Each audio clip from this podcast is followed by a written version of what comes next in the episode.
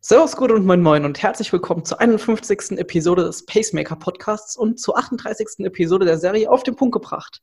Mein Name ist Max von Shogo.de und ich freue mich, dass du wieder dabei bist. Heute bin ich nicht alleine, denn es geht um ein Thema, was nicht ganz so auf den Punkt gebracht werden kann, aber wir trotzdem kurz darüber sprechen wollen. Deshalb begrüße ich an meiner Seite, du hast ihn wahrscheinlich letzte Woche schon gehört und diese Woche wirst du ihn auch wieder hören, den Mo. Hallo. ja, kurz mal einfach direkt im Anschluss die nächste Episode einfach aufgezeichnet, weil da gehen, glaube ich, unsere Meinungen auch auseinander. Ich habe dich nämlich gefragt, was macht einen erfolgreichen Triathleten für dich aus, Mo? Ähm, ganz kurz, bevor wir anfangen, lieber Hörer, geh doch kurz in die Podcast-App deines Vertrauens, gib uns dort fünf Sterne, hinterlass uns eine kurze Bewertung, einen Kommentar. Ähm, damit hilfst du uns und dem Podcast und ganz besonders dem Mo denn er hat eine ganz besondere Meinung. Dazu mehr dann nach dem Intro.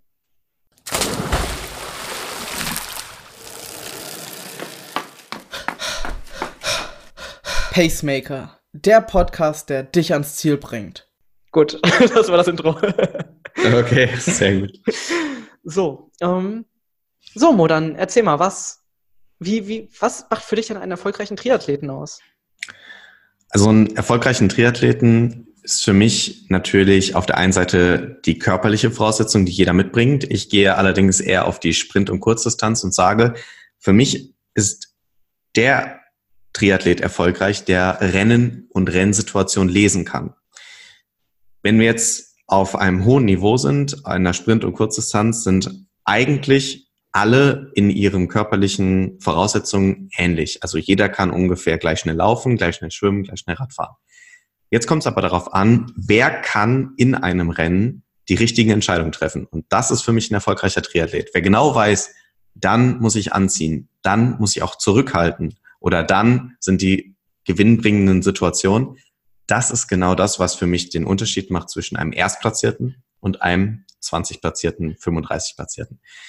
Diese, diese Entscheidung kann man schlecht trainieren. Das ist so ein bisschen, ja eine Sache, die man über Erfahrungen macht, ähm, wo man eben auch eigene Erfahrungen sammeln muss und vor allem, wo man immer im Rennen unterschiedlich entscheiden kann und muss.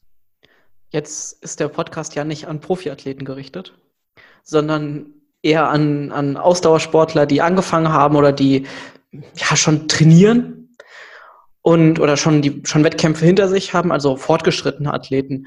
Ähm, wenn ich jetzt aus meiner Zeit zurückdenke oder sowas, da ging es nie um, um eine Platzierung selbst. Klar, du kommst, du hast einen ganz anderen Background mit bis Bundesliga-Starter, du befasst dich mit dem Thema ganz anders. Ähm, würdest du das auch sagen, dass das, also wäre dann für dich ein, ein Altersklassenathlet nie ein erfolgreicher Triathlet? Mm, doch, auf jeden Fall, weil auch als in der Altersklasse oder in jedem Rennen muss ich Entscheidungen treffen. Also das beginnt ja schon allein beim Schwimmen. Ähm, egal in welchem Niveau ich bin, wenn ich zusammen mit anderen Leuten schwimme, kann es immer die Situation geben, schwimme ich jetzt ein bisschen weiter rechts, schwimme ich ein bisschen weiter links, nehme ich jetzt das, den, den Fuß vom Vordermann als Orientierung oder wie mache ich das? Wo, wo muss ich, also was, was mache ich denn zum Beispiel, wenn ich merke, ah, verdammt, die Orientierung, die ich mir geholt habe, ist ganz falsch. Eigentlich muss ich in die ganz gesamt andere Richtung schwimmen. Ähm, auch das kann man auf jedem Niveau sehen und dementsprechend sind da, ist das für mich natürlich auch ein, ein erfolgreicher Athlet halt, der dann im Rennen nochmal seinen Rennplan sozusagen ähm, ja spontan ändern kann.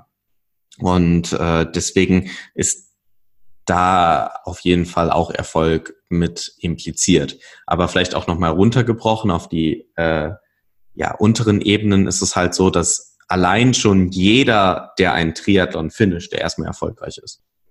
Sowieso, klar. Aber es geht ja nicht darum, was ich, oder der Titel ist ja nicht, was macht einen Triathleten aus, sondern einen erfolgreichen Triathleten. Also das Triathlon ist eben nicht nur Schwimmen, Radfahren, Laufen und das irgendwie gewuppt bekommen, sondern eben halt auch sich damit zu beschäftigen. Eben, du hast es jetzt schon angeschnitten mit einer Renntaktik. Jetzt nicht in Bezug vielleicht auch auf andere, sondern auch für sich selbst einfach. Eben, wie komme, wie gehe ich auch? Wir haben jetzt ähm, den Sommer 2019, ist es halt einfach teilweise extrem heiß. Isa, unsere, eine unserer anderen Autoren, die ist im Chiemsee gestartet, die hatte 35 Grad, die hatte immense Probleme beim Laufen oder auch schon beim Radfahren. Ähm, egal bei welchem Wettkampf, der jetzt so um diese Zeit an Ende, Ende Juni, Anfang Juli ist, sind die Temperaturen einfach so extrem hoch, dass es, ähm, dass man vielleicht schon vorher gar oder am Tag vorher schon gar, noch gar nicht weiß, was auf einen zukommt. Und ich, ich glaube, ja, ich glaube einfach, dass wenn du, wenn du genau das, was du sagst, nicht, wenn man nicht weiß, was auf einen zukommt, aber wenn du dann spontan reagieren kannst, das ist halt, das macht halt einen erfolgreichen Triathleten aus. Und das ist auch, wenn ich zum Beispiel auf dem Rad merke, dass ich die Wattzahlen, die ich äh, mir vorgenommen habe, nicht treten kann. Oder auch wenn ich zum Beispiel kein Wattmasse habe, wenn ich dann merke, okay, ich falle im, im Feld zurück. Wie gehe ich damit um? Also diese ganze psychische Komponente ist sehr wichtig im Triathlon, eben neben diesem ganzen Trainieren der körperlichen Fähigkeiten. Aber meinst du, man kann, kann man das nicht trainieren?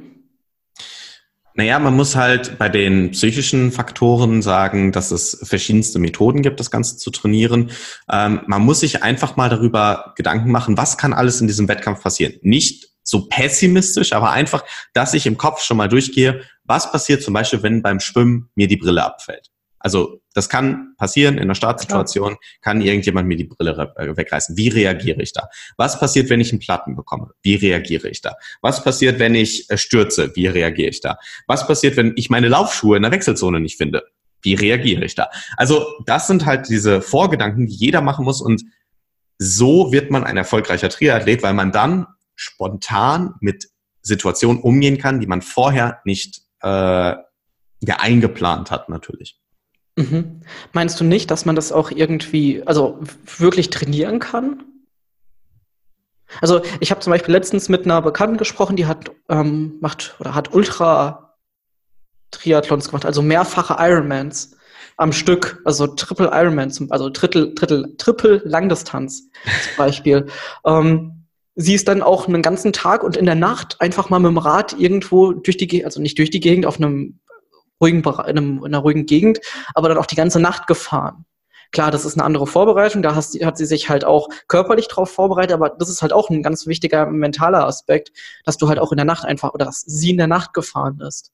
Ähm, okay, wir nicht, nicht ultralangdistanz-Triathleten ähm, werden wahrscheinlich nie in der Nacht einen Triathlon machen, oder höchstwahrscheinlich nicht. Ähm, aber trotzdem kann man, aber kann man sich ja doch auf gewisse Situationen vorbereiten, zum Beispiel. Ja, ich glaube, es ist schon mal ganz gut, wenn man weiß, äh, wie man Reifen wechselt äh, am Rad. Also das sollte vielleicht jeder schon mal vorher gemacht haben. Schlussendlich, ja, man kann die Situation simulieren, aber im Wettkampf ist das immer ganz anders.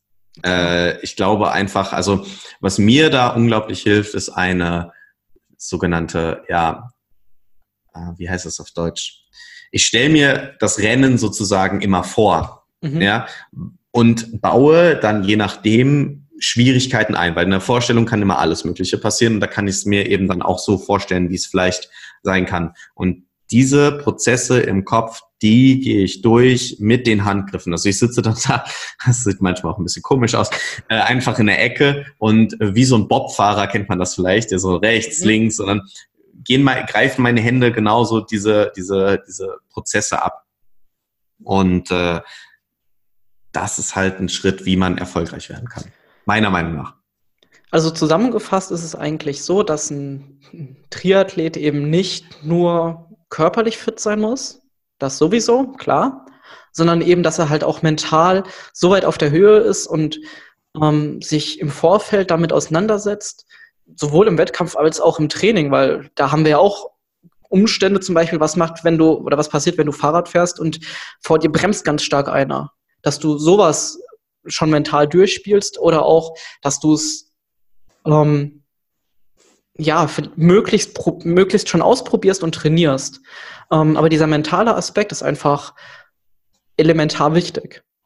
Und gehe Risiken im Training ein. Das heißt zum Beispiel, wenn es regnet, ich weiß, es macht überhaupt gar keinen Spaß, Rad zu fahren, wenn es regnet, aber probiere es trotzdem, weil es kann sein, dass im Rennen es regnet und das macht eben auch einen erfolgreichen Triathleten aus, sich genau solchen Situationen auszusetzen und dann eben, wenn es an dem Tag regnet, nicht Angst zu haben, aufs Rad zu steigen. Natürlich macht es nicht viel Spaß und man muss sein Fahrrad nachher wieder putzen und man wird komplett dreckig von überall. Ganz klar. Und äh, ja, aber es ist trotzdem genau das, was einen erfolgreichen Triathleten ausmacht.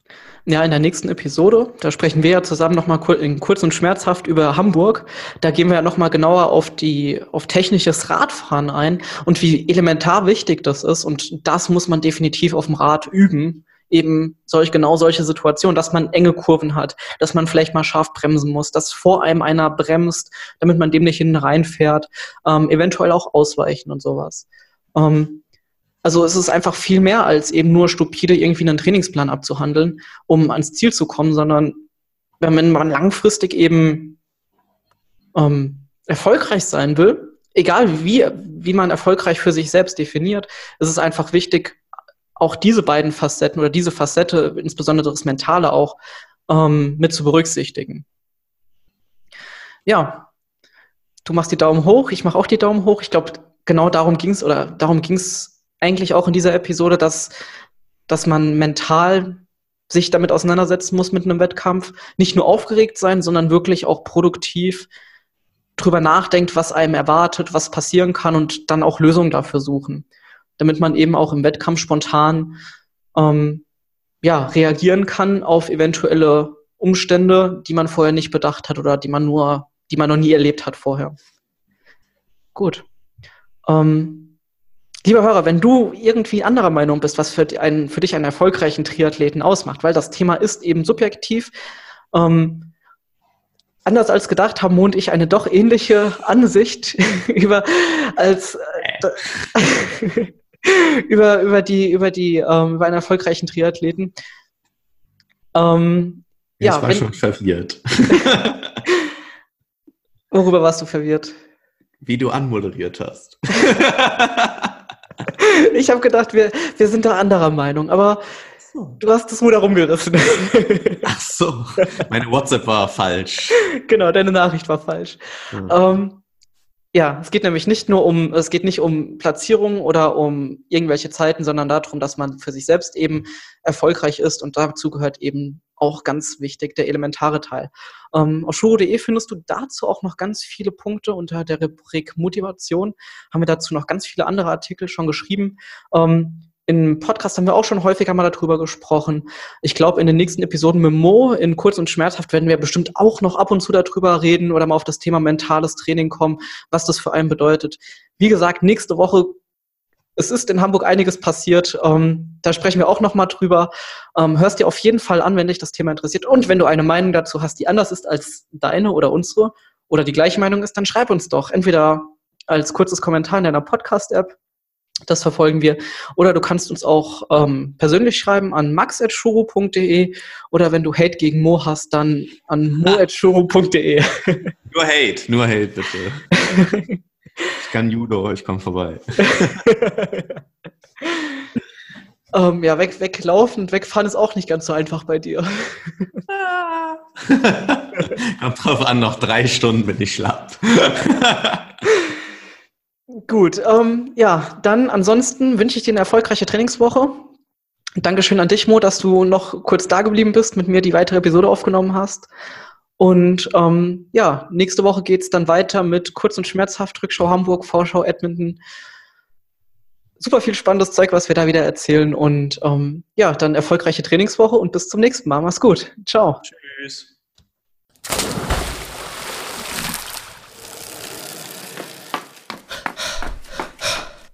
Pacemaker, der Podcast, der dich ans Ziel bringt.